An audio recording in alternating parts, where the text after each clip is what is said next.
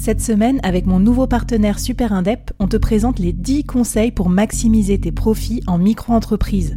Des conseils pour maximiser tes gains, mais surtout éviter les boulettes administratives. Autant te dire que ça m'aurait plu d'avoir quelqu'un qui me donne ces conseils-là quand je me suis lancée.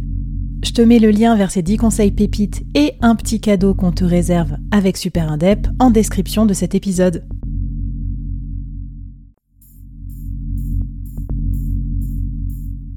Quoi ressemblerait ton business si tu pouvais être épaulé par les meilleurs experts?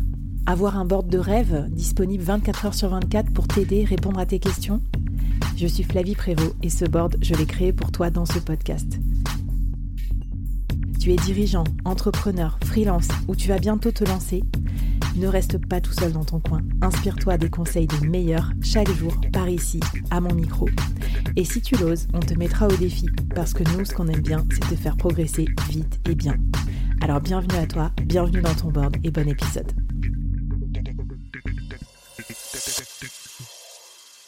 Alors épisode 2, maintenant qu'on connaît un peu plus les besoins de nos clients, qu'on a un peu clarifié l'offre qu'on va leur proposer, euh, est-ce que tu peux me dire comment tu, enfin, ce que tu nous conseilles de faire pour trouver le bon positionnement et notamment le bon prix? Parce que j'ai l'impression, enfin, dis-moi ce que tu en penses, qu'il y a plein de solopreneurs qui s'épuisent aussi. Euh, et du coup, quand tu es seul, un des gros, gros problèmes, c'est la gestion du temps, la gestion de, la work-life balance aussi. J'ai pas envie que les gens finissent en burn-out parce que ça peut être une expérience super de dépendre de personnes, mais ça peut être aussi très difficile quand on sait pas bien se poser de limites. Quels sont tes conseils pour euh, trouver le bon positionnement et le bon prix pour son offre? Les, trois conseils que j'ai, c'est de d'abord connaître ses benchmarks, euh, donc le prix du marché. C'est très facile d'aller voir, de demander des offres à gauche à droite, de demander autour de soi. Donc ça te permet d'avoir une idée où tu dois te trouver dans le, sur le marché. Après ça, ben, c'est d'identifier le besoin exact de votre, de votre prospect. Donc, euh, et maintenant, une fois que tu l'as trouvé, moi, ce que j'aime bien faire, et ça, je veux dire, c'est quelqu'un qui m'a aidé aussi, Sandy Jacoby de My Marketing Experience, m'a énormément aidé là sur ce point-là. Moi, ce que j'aime bien faire maintenant, c'est euh, mettre en avant les bénéfices et les résultats avec différents packages. Toujours avoir mmh. différents packages. Mais si je mmh. prends l'exemple de mes, de, de, mes, de, mes, de, mes pubs LinkedIn, donc j'ai une page A4. Mon titre, c'est LinkedIn Ads. En dessous de ça, c'est marqué générer des leads avec une stratégie de pub étudiée pour maximiser le retour sur investissement. Mmh. Euh, donc ça, c'est le but. En dessous de ça, j'écris les différents résultats ou les délivrables, comme on dit en anglais, euh, mhm. et dans ce cas-là, par exemple, je mets définir vos clients cibles. Résultat, comprenez les besoins de vos clients pour pouvoir mieux les convertir. Inclus, workshop, résumé du workshop. Ça peut sembler redondant, mais c'est deux choses tout à fait différentes. Dans le sens où si tu, si tu, si tu, si tu, si tu parles juste d'un workshop, ben les gens, de nouveau, ils vont pas savoir ce, enfin, ils vont, ils vont voir que c'est un workshop, c'est tout. Tandis que si tu leur parles des résultats qu'ils peuvent avoir avec ce workshop, ils se mettent déjà dans la tête, dans la position de où ils peuvent être. Euh, et, et, le workshop est juste l'outil avec lequel ils vont arriver là-bas. Mais ce que tu vends, au final, c'est pas ton workshop. Ce que tu vends, c'est le résultat qu'il va avoir. Dans ce cas-là, comprenez les besoins de vos clients pour pouvoir mieux les convertir. Et après, les packages, on nous dit souvent ça. Moi, je vois souvent ça. On nous dit, faut souvent trois packages et en fait le client prend celui du milieu par exemple. Est-ce que c'est un mythe ou ça, marche comme ça? Qu'est-ce que tu nous conseilles? Combien d'offres on doit avoir? Parce qu'aussi, pardon, je fais une petite parenthèse, euh, la meuf qui raconte sa vie. Non mais je veux dire, quand tu es solopreneur, tu as tendance aussi à dire, ah ben je peux faire ça et je peux aussi faire ça et je peux aussi faire ça. Ça crée une pléthore d'offres. Euh, c'est peut-être pas bon d'avoir autant de choix non plus pour le client. Moi, j'aime bien avoir trois packages. Moi, je dis toujours, quand tu veux t'inspirer, quand tu veux savoir ce qui marche, il faut garder les, les, les gens qui ont des données et qui optimisent beaucoup. Euh, et donc, si tu regardes sur les trois quarts des compagnies de SaaS, de Software as a Service, euh, elles, qui se, généralement ont plein de données et qui scalent à fond, c'est pas pour rien qu'elles ont toujours trois packages, qui sont toujours affichés dans l'ordre dans l'ordre euh, décroissant. Good, better, best.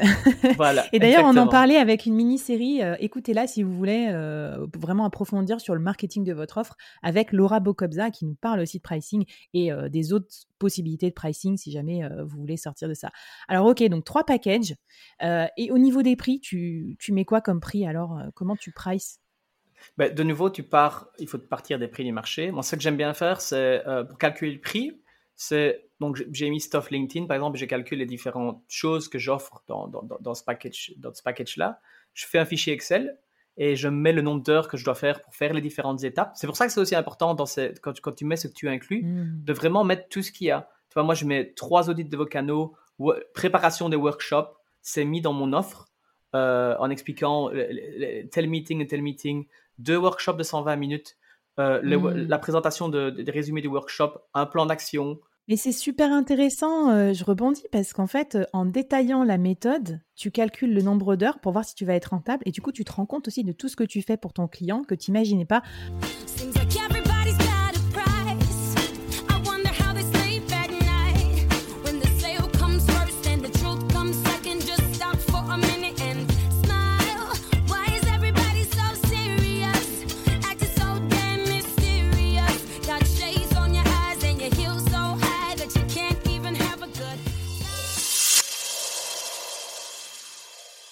Parce qu'évidemment, moi, ça m'est arrivé il n'y a pas si longtemps de faire une énorme erreur de pricing, de passer en gros quatre fois plus de temps que ce que j'avais prévu. Parce que voilà, je me suis dit, j'anime une formation, bah voilà, c'est la formation. Mais en fait, chercher les idées, euh, monter le podcast, etc. Enfin, tout ce que ça m'a demandé avant et après, j'avais vraiment sous-estimé. Du coup, je garde ta méthode et je pense que je vais faire ça euh, dans la foulée, quoi. Détailler pas à pas ce qu'il faut faire dans le cadre d'une mission. Mais oui, parce que comme ça, ça te permet vraiment de, ne pas, de ne pas te tromper et, de ne pas te sentir dévalorisé au final. Euh, surtout mmh. quand tu vends par projet. Si tu vends par heure, c'est un peu différent. Euh, mais moi, j'aime bien vendre par projet parce qu'au final, de nouveau, si tu, si tu parviens à trouver le résultat que le client veut vraiment, mais dans ce cas-là, ils achètent le résultat et ils vont pas te demander euh, le nombre d'heures. c'est très rare. Et généralement, c'est ce que j'appelle la red flag pour, pour moi. Si j'ai un client qui me dit Ah, ben ça vous fait combien d'heures en fait ça? Et vous facturez combien à l'heure? Généralement, quand j'ai quand, quand ce genre de client, je me rends compte que ça va être un client qui va être chiant. Et euh, désolé, je ne t'ai pas demandé avant si, je pouvais utiliser ce genre d'expression ou pas. Mais donc, du coup, moi, si j'ai si, si ce genre de client, je me dis, oh, je vais faire attention. quoi. J'essaie d'avoir le, pack, le package du milieu, de vendre celui-là. Dans le sens où le package du, du, bas, ça va être le package, le strict minimum que je sais que je peux faire, mais que, en guillemets, je peux, le résultat sera pas énorme. Et donc, du coup, ben, euh, je, je, le fais euh, on va dire, bon marché, un peu au-dessus du bon marché, on va dire, dans la valeur, mm. euh, en sachant que les, gens, s'ils les prennent, ils vont pas avoir un résultat énorme. Mais, et moi, en même temps, au niveau des heures, je, vais être obligé de faire ces heures-là. Je vais pas être bien payé, on va dire, à l'heure pour ça. Tandis que le package du milieu, c'est le package où je sais qu'ils vont avoir un maximum de résultats avec un, je vais dire, avec des heures qui sont pour moi, si je, si je le fais ça correctement, avec mon expérience, va pouvoir leur amener un maximum de résultats sans spécialement en, travaillant peut-être 20 ou 30% de moins parce que euh, je commence à avoir l'habitude. Et, euh, et, au final, ce que mon client veut, c'est qu'il paye pour les résultats. Et, le package final, c'est généralement ce que j'appelle les packages premium où j'ai le, le plus d'incertitude. Et là, je le fais mmh. vraiment très cher Génial. Ce que ça m'inspire aussi, c'est que souvent, euh, la réaction des freelances, des solopreneurs, euh, quand c'est euh, le client vous dit c'est trop cher, c'est de baisser les prix. Et en fait, en faisant des packages, du coup, au lieu de baisser ton prix, tu peux dire si c'est trop cher pour vous, voilà un package avec un peu moins de services ou un peu moins de disponibilité ou un peu moins d'urgence, mais qui vous permettra d'atteindre le strict minimum. Et ça, c'est une bonne réponse à l'objection. Je trouve, t'enlèves du service plutôt que d'enlever du prix. Ouais, génial. Écoute, euh, tu m'avais donné un dernier petit conseil. Tu m'avais parlé des ventes additionnelles, parce que je pense que ça, c'est important aussi quand tu es solopreneur. Donc, si tu es d'accord pour qu'on finisse l'épisode là-dessus, euh, que tu nous parles un peu de comment on peut générer du revenu additionnel par rapport à ces missions type, et puis peut-être aussi que tu nous donnes un petit défi comme ça pour se chauffer sur cette histoire de prix et de package.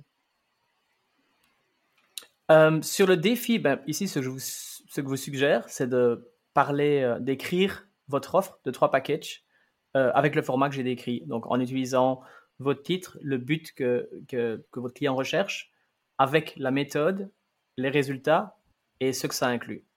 Et puis vous pouvez faire votre fichier Excel, euh, calculer vos heures pour les différentes activités et faire vos trois packages. Et moi, je vais faire le défi avec vous, ça, ça m'intéresse énormément. En plus, on ira voir ton site, je le mets dans la newsletter, comme ça on pourra s'inspirer. Et puis moi aussi, je vais partager avec vous en mode building public euh, mes packages et vous me direz ce que ça vous inspire, si c'est bien ou pas, et ce que je peux changer. Et ça, je trouve que c'est cool aussi dans la communauté du board. On échange beaucoup entre entrepreneurs pour se, pour se, s'aider et trouver des raccourcis.